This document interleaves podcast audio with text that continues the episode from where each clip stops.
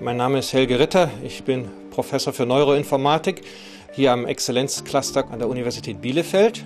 und äh, ich arbeite daran, die Interaktion zwischen Mensch und Maschine, zwischen Mensch und Roboter intuitiver zu machen.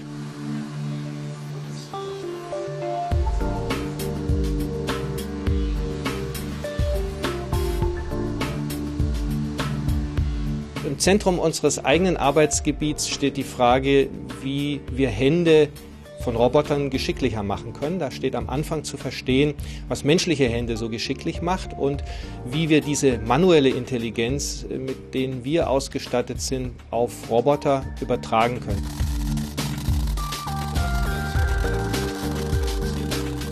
Die Vision, die dahinter steht, ist das Verstehen